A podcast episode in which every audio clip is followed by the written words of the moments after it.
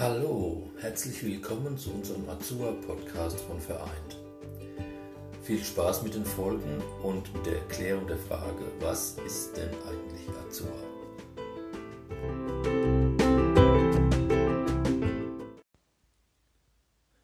Heute kommen wir zu Punkt 6, Verhalten in Krisen- und Notfallsituationen. Dieser Punkt wird bei uns über einen einen externen Erste-Hilfe-Kurs abgedeckt. Aber ich möchte auch hier im Podcast auf ein paar wichtige Dinge drauf eingehen. Es gibt ein paar wichtige Dinge, die man sich immer wieder bewusst machen muss, um auch im Notfall die nötige Ruhe zu bewahren, wie es immer gewünscht wird. Das Allerwichtigste ist schon mal der Notruf. Vorher muss ich mich aber vergewissern, ob die Unfallstelle auch sicher ist. Und dabei unbedingt auch die eigene Sicherheit beachten. Wenn ich zum Beispiel versuche, eine verletzte Person äh, an den Straßenrand zu retten. Wenn ich mir also einen kurzen Überblick über die Situation verschafft habe, rufe ich dann äh, die Notfallnummer an. Mit der 112 sind Sie auf jeden Fall auf der sicheren Seite. Ich muss natürlich den Ort des Geschehens so gut vermitteln, damit äh, der Notfallwagen ihn schnell finden kann. Wenn Sie das getan haben, legen Sie nicht gleich auf, sondern warten Sie auf Fragen. Wie zum Beispiel, ähm, was ist geschehen? Wie viele Verletzte, Erkrankte gibt es? Welche Verletzungen oder Erkrankungen sind es.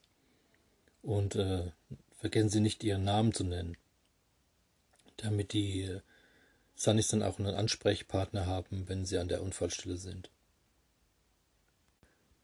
Jetzt können Sie sich um den Verletzten kümmern. Prüfen Sie sein Bewusstsein, sprechen Sie ihn laut an, fassen Sie ihn an, gegebenenfalls rütteln Sie ihn etwas. Ist er bei Bewusstsein, also ansprechbar, können Sie ihm mitteilen, dass Hilfe unterwegs ist. Gegebenenfalls können Sie auch eventuelle Wunden versorgen. Beobachten Sie aber weiterhin den Bewusstseinszustand und die Atmung. Ist die Person bewusstlos, müssen Sie die Atmung überprüfen. Ist die Person nicht bei Bewusstsein, die Atmung ist aber normal, Bringen Sie die Person in die Seitenlage. Bleiben Sie bei ihr und überprüfen Sie weiterhin den Bewusstseinszustand und die Atmung. Können Sie keine Atmung feststellen, überprüfen Sie, ob die Atemwege frei sind. Beugen Sie den Kopf etwas nackenwärts und heben Sie das Kinn etwas an und sorgen Sie so für optimale Luftzufuhr. Haben Sie noch keinen Notruf absetzen können, müssen Sie das allerspätestens jetzt tun. Sind die Atemwege frei, beginnen Sie jetzt mit der Beatmung. Beatmen Sie zweimal hintereinander und überprüfen Sie, ob sich dabei die Bauchdecke hebt. Es reicht, wenn Sie circa eine Sekunde lang Luft in Mund oder Nase einblasen. Überprüfen Sie den Herzschlag. Können Sie keinen Puls feststellen, beginnen Sie zusätzlich mit der Herzdruckmassage. Achten Sie darauf, dass der Patient auf einem festen Untergrund liegt. Machen Sie den Oberkörper frei und knien sich seitlich neben ihn. Nehmen Sie beide Hände übereinander und strecken Sie die Arme durch. Nicht ganz, sie dürfen auch etwas gebeugt sein. Sie nehmen also Ihre übereinander liegenden Hände und legen sie auf die Mitte des Brustbeins des Patienten und drücken 30 Mal hintereinander 5 bis 6 cm tief das Brustbein herunter. Damit so nach der Beatmung das sauerstoffreiche Blut in den Körperkreislauf gelangt. Führen Sie dann weiterhin abwechselnd die Beatmung und die Herzdruckmassage durch bis der Notarzt eintrifft. Planen Sie dabei Ihre Kräfte gut ein, Sie müssen versuchen, innerhalb von 15 Sekunden ca. 30 Mal zu drücken. Wenn man die Wiederbelebung mehrere Minuten lang durchhalten muss, kann dies sehr anstrengend sein. Sie sehen also im Notfall gut vorbereitet zu sein. Sie sehen also im Notfall gut vorbereitet zu sein. Gibt ihnen die nötige Sicherheit und die dafür benötigte Ruhe.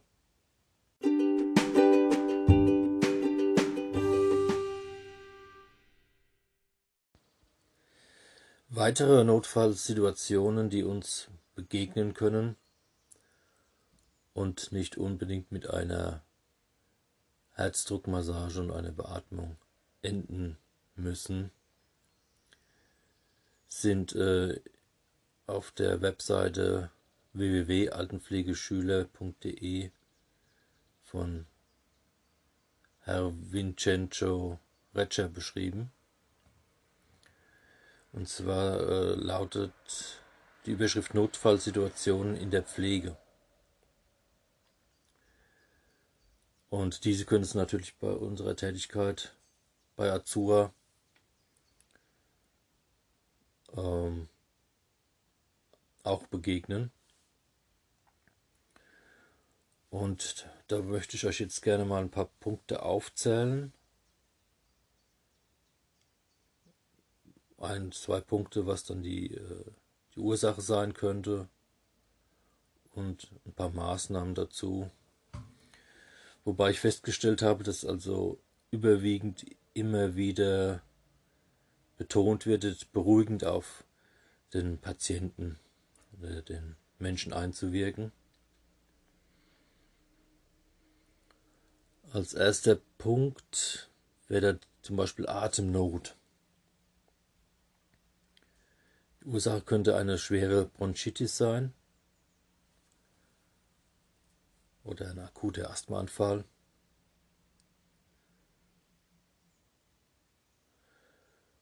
Und die Maßnahme wäre natürlich da, den äh, Oberkörper hochzulagern. Für frische Luft sorgen ist auch so ein Punkt, der also immer wichtig ist und nie verkehrt sein kann wenn sie zu so einer Notfallsituation kommen.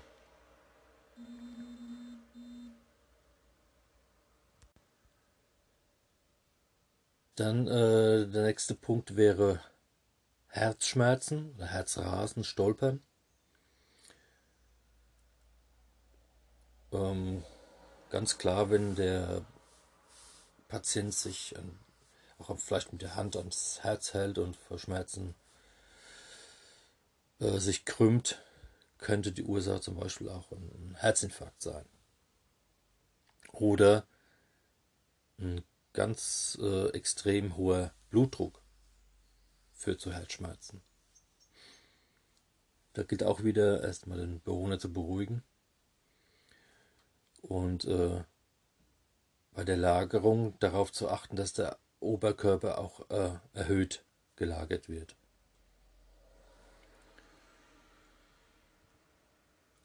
für frische Raumluft sorgen, natürlich dann sofort den Notruf absetzen.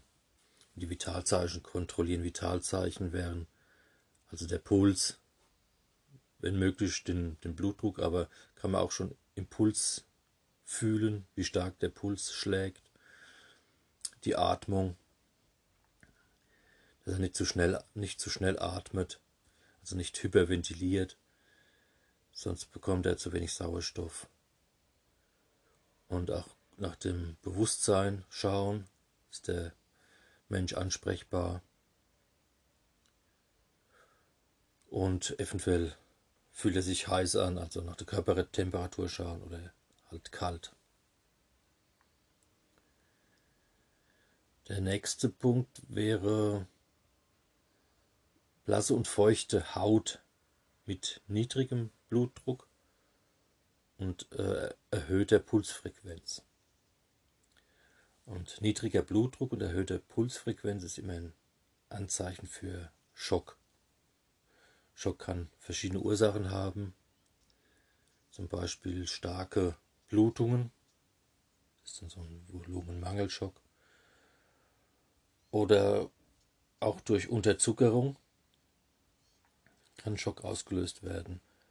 Oder zum Beispiel bei Exikose, also Austrocknung, man zu wenig Flüssigkeit im Körper hat. Beim Schock ist das Wichtigste, die Beine hochzulagern, den Körper flach zu lagern, die Beine hochzulagern, da, damit das Blut aus den Beinen wieder in den Körper fließen kann. Besteht allerdings da gleichzeitig dazu eine Atemnot, muss auch trotzdem dann der Oberkörper hochgelagert werden. Da ist auch wieder Frischluftzufuhr wichtig. Der nächste Punkt, psychotische Erregungszustände. Ursachen können sein, äh, hierbei kann der Betroffene sich selbst oder für seine Umwelt zur Gefahr werden. Ursachen wären dann ähm, Schizophrenie, Manie, bipolare Störungen, also manisch-depressiv. Da gilt es den Menschen unbedingt bis zum Eintreffen der Hilfskräfte zu beruhigen wieder, zu beaufsichtigen, sodass er sich nicht selbst oder andere gefährdet. Und zwar so lange, bis der Notarzt dann eintrifft. Und es gilt auch diese Wahnvorstellung, die der Mensch eventuell hat, diese Wahnvorstellung ihm nicht ausreden zu wollen. Dies könnte die Symptomatik also verstärken. Eine weitere Notfallsituation könnte sein eine plötzliche Bewusstseinsstörung oder Bewusstseinsverlust, sogenannte Synkopen. Ursache wäre da zum Beispiel auch äh, eine Exikose, also eine Austrocknung, Flüssigkeitsmangel oder so eine starke Ausschwemmung durch Medikamente.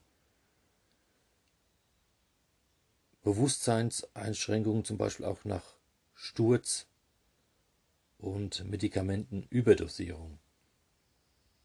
Also ein Sturz kann kurzes Bewusstsein stören. Wichtig ist auch da, die Vitalzeichen im Blick zu behalten und beruhigend auf den Menschen einzuwirken und ihn nicht alleine zu lassen und äh, eventuell auch mal nach den Atemwegen zu schauen, ob die frei sind. Ein nächstes äh,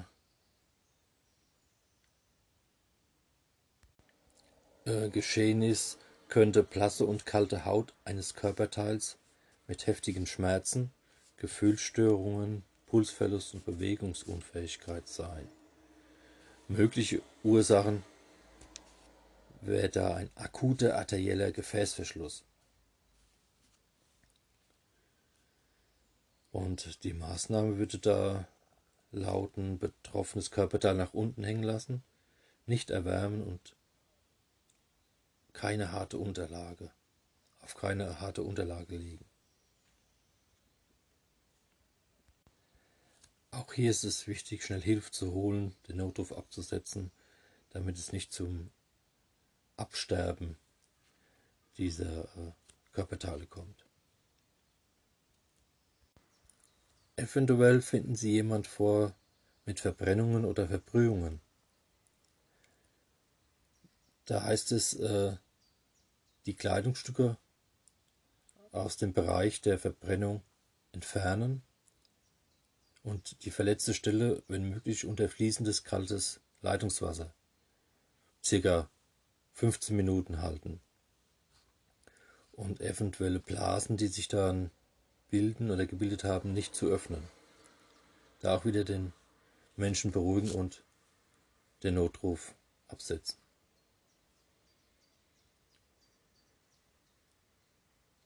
Häufig kommt es auch äh, zu Blutungen, zum Beispiel bei Schnittverletzungen der Platzwunden und so weiter. Und äh, das wichtig natürlich erstmal gleich einen Notruf absetzen, je nachdem, wie stark halt die Schnittverletzung oder die Wunde ist. Bei oberflächlichen Wunden genügt die Abdeckung mit sterilem Wundverband. Blutet es dann weiterhin durch den Verband durch, muss das entsprechende Körperteil hochgelegt werden und dann eventuell nochmal ein Druckverband angelegt werden. Also nochmal ein Verband drüber, der Druck auf die äh, blutende Stelle ausübt, um sie äh, zu unter, das, das, äh, das Bluten zu unterdrücken.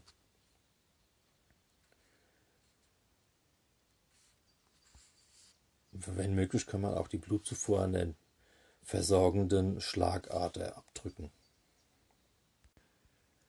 Äh, ihr seht schon, äh, Notfallsituationen können vielfältig sein. Und wenn Sie äh, jemand sind, der einen Angehörigen pflegt und dieser dann in eine Notfallsituation gerät, ähm, muss man auch äh, bedenken, dass ja das Verhältnis zu dem Menschen äh, ja sehr stark ist und da man das kann es vorkommen, dass man auch noch betroffener ist und äh, eventuell ja eine starke Ratlosigkeit oder die Ratlosigkeit noch stärker ist oder gehemmt ist, ähm, da jetzt äh, einfach ähm, konsequent und ruhig zu handeln. Das ist verständlich und es geht auch ähm, Pflegekräften so, es geht jedem Menschen so, der äh, anderen Menschen in der Notlage, Notsituation antrifft. Also ein ganz wichtiger Punkt ist also, selbst nicht in Panik zu verfallen. Äh, und indem man, auch wenn man in Panik ist, Ruhe vermittelt, merkt das der Gegenüber und wirkt sich dann positiv auf ihn aus. Weil meistens die Blicke des Hilfesuchenden auf uns gerichtet sind und er von unseren Reaktionen, unserer Mimik und Gestik also abliest, wie schlimm er seine Situation einschätzen soll. Äh, wenn wir dann den äh, Notruf absetzen und haben dann äh, das Gegenüber dann endlich mal den, Rett, den, den Retter, der uns hilft an der Leitung, ähm, ist es halt auch wichtig, da äh, mit der gewissen Ruhe halt äh, durchzugeben.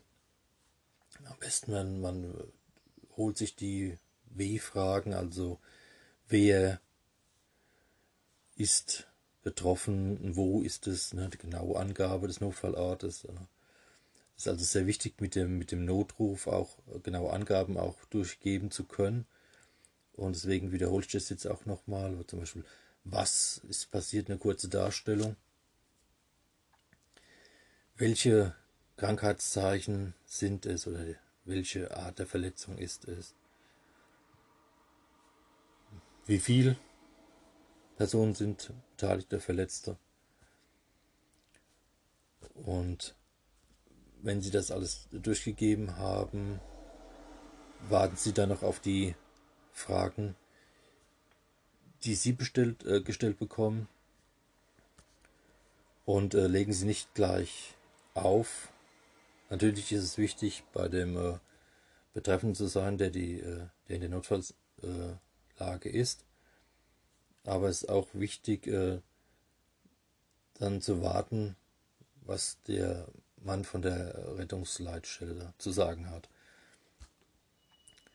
Äh, zum Beispiel, äh, wenn Sie äh, zum epileptischen Anfall kommen, also zu einem Menschen, der einen epileptischen Anfall hat, gilt es erstmal den Krampfenden äh, zu schützen, dass er sich nicht äh, weiterhin verletzt, also irgendwelche Gegenstände halt entfernen, die verletzend auf ihn wirken könnten, den Kopf vor Aufprall schützen und äh, den Betroffenen also nicht festhalten.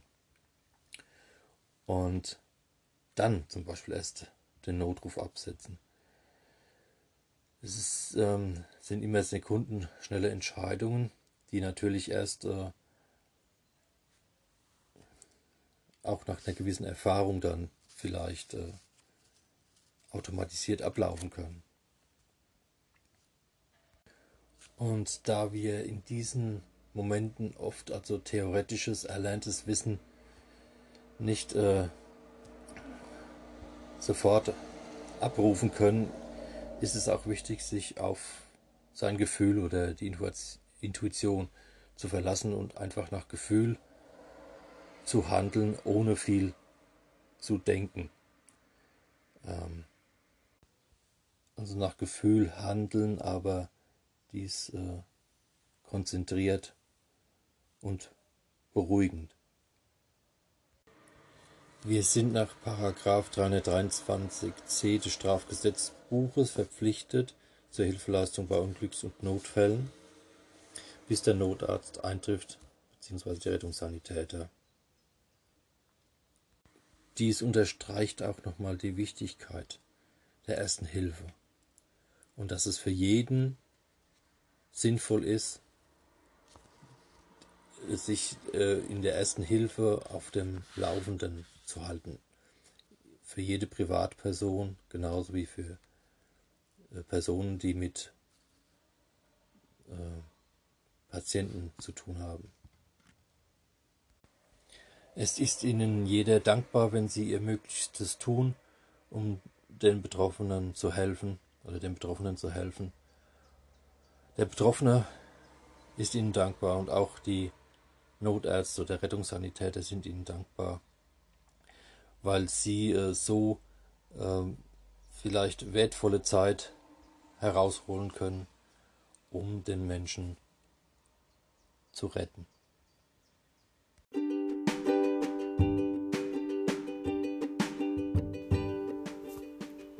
Ich bedanke mich für Ihre Aufmerksamkeit hier beim Azur Podcast von VGN Vereint und freue mich, wenn Sie bei einer unserer nächsten Folgen wieder mit dabei sind. Bis dahin, Ihr Paul Schmidt.